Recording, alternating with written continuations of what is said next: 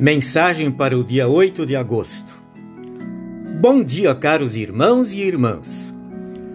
Baseado no devocionário Segue-me, meditaremos hoje sobre a conclusão dos mandamentos em que Deus diz: Eu, o Senhor teu Deus, sou Deus zeloso que visito a iniquidade dos pais nos filhos até a terceira e quarta geração daqueles que me aborrecem e faço misericórdia até mil gerações daqueles que me amam e guardam os meus mandamentos. A igualdade social é um sonho, não uma realidade. Não existe igualdade absoluta entre os homens. Um é rico, outro é pobre.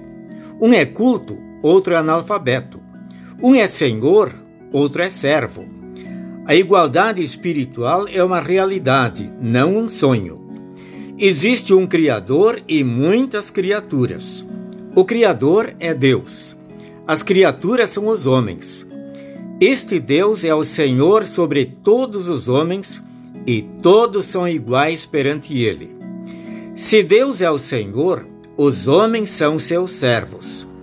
O Senhor Deus é absoluto, é onipotente, é eterno.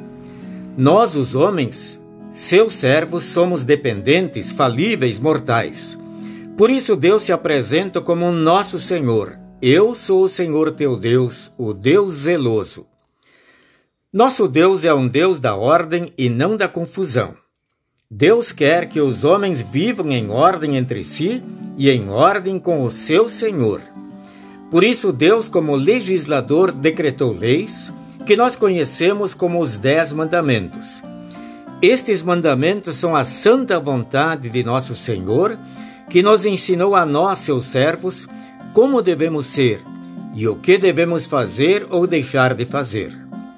Deus, que é o legislador, também é o juiz, que exige de nossa parte rigorosa e perfeita obediência de sua lei. Ao infrator, Deus pune. Ao cumpridor, louva e recompensa. Deus castiga com a sua ira e indignação e com a morte temporal, como também com a eterna condenação. E esta ira e punição de Deus se estendem até a terceira e quarta geração daqueles que o aborrecem e transgridem os seus mandamentos. Devemos por isso temer a ira de Deus, nada fazer contra os seus mandamentos, amar e confiar nele e cumprir de boa vontade tudo quanto ele nos ordena. Como pais, amamos nossos filhos através de Cristo. Deus é o nosso Pai e nós somos seus filhos.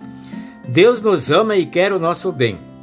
Se Deus castiga o filho rebelde até a terceira e quarta geração, ele também usa de misericórdia até mil gerações daqueles que amam e guardam os seus mandamentos.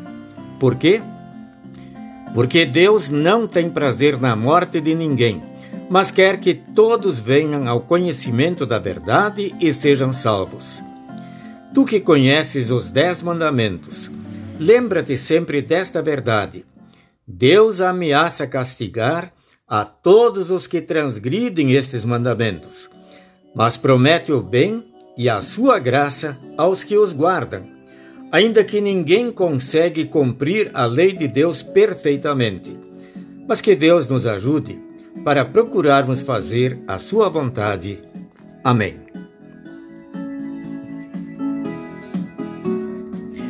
Senhor Deus, reconhecemos que não podemos nos salvar pelo cumprimento da lei, os Dez Mandamentos, pois não conseguimos cumpri-los perfeitamente. Ajuda-nos para compreendermos que eles servem de orientação para a nossa vida e assim procuremos viver de acordo com eles. Em nome de Jesus. Amém. Parabenizamos os pais pelo transcurso do seu dia amanhã, desejando bênçãos do Senhor em sua vida.